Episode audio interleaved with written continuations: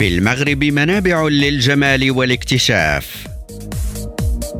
كنوز المغرب نعيش جمال المدن والطبيعة والناس.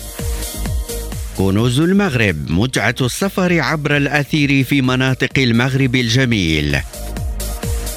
ريم راديو تأخذكم في مسارات سياحية رائعة.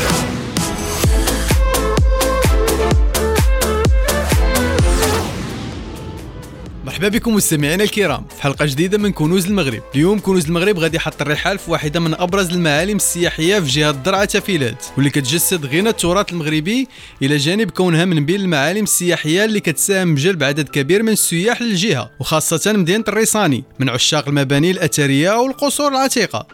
نتمنى تكونوا تعرفتوا على وجهات اليوم.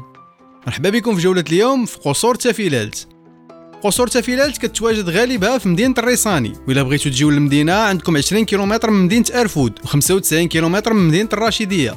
يمكن لكم تجيو ليها عبر الطريق الوطنية سواء من مدينة أرفود ولا من مدينة الراشدية. في الحافلة ولا الطاكسي الكبير والثمن فراه ابتداء من 30 درهم. كتعد قصور تافيلات الاقدم في المنطقة وكتعتبر هذه القصور إرث من المدينة القديمة والتاريخية سيج الماسه واللي اختفت قبيل عهد السعديين. كيتجاوز عددها 360 قصر بالجماعه الترابية الريساني بالإضافة للقصور اللي كتواجد بباقي الجماعات الترابية بإقليم الرشيديه وكتمتد واحد التفيلات على سفوح التلال الجنوبية الشرقية للمملكة. على مساحة جغرافية كبيرة كتقدر بنحو 200 كيلومتر مربع انطلاقا من منبع وادي زيز بجبل عياشي.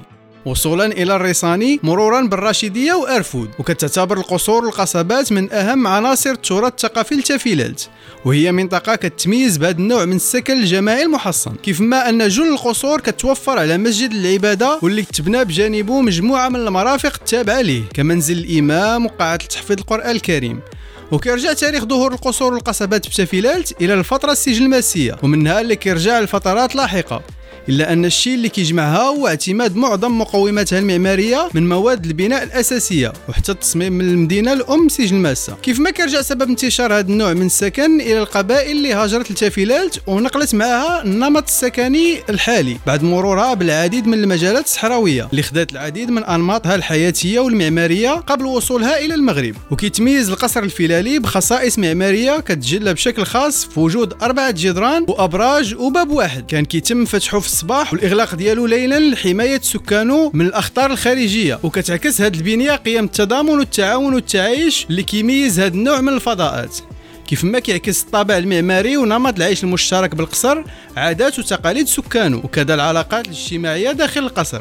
واللي كتاخذ أبعاد غالبا ما كتجسد قيم العمل الجماعي والتعاوني في كل الأنشطة اليومية. وكتجسد القصور علاقات قوية بين سكانها. واللي كتجلى أيضا في التنظيف الجماعي للأسقف وقنوات تصريف مياه الأمطار. وكيتم تنفيذ هذه المهمة بشكل جماعي في أواخر الخريف وأوائل فصل الشتاء. وإلا كانت بعض القصور بتافيلات ما زالت مأهولة بالسكان بحيث كتستمر من خلالها القيم والعادات والتقاليد فإن معظم القصور بالجهة خلاوها الساكنة ديالها المحلية واتجهت إلى البيوت العادية. إلى وصلت وقيته الغداء غادي يمكن لكم تناولوا وجبة الغداء في دور الضيافة المتواجدة في مدينة الريساني وتجربوا مختلف الأطباق المحلية في دور الضيافة المحلية والثمن فراه ابتداء من 70 درهم. وإلا بغيتو تزيدوا شي يامات في المنطقة فكاين مجموعة من دور الضيافة واللي الثمن فيهم ابتداء من 200 درهم للشخص الواحد شاملا وجبة الإفطار. هنا غادي نكون وصلنا لنهاية جولة اليوم في قصور تافيلات. نتمنى تكونوا تمتعتوا بجولة اليوم. نتلاقاو الحلقة المقبلة باش نكتشفوا منطقة جديدة من كنوز المغرب.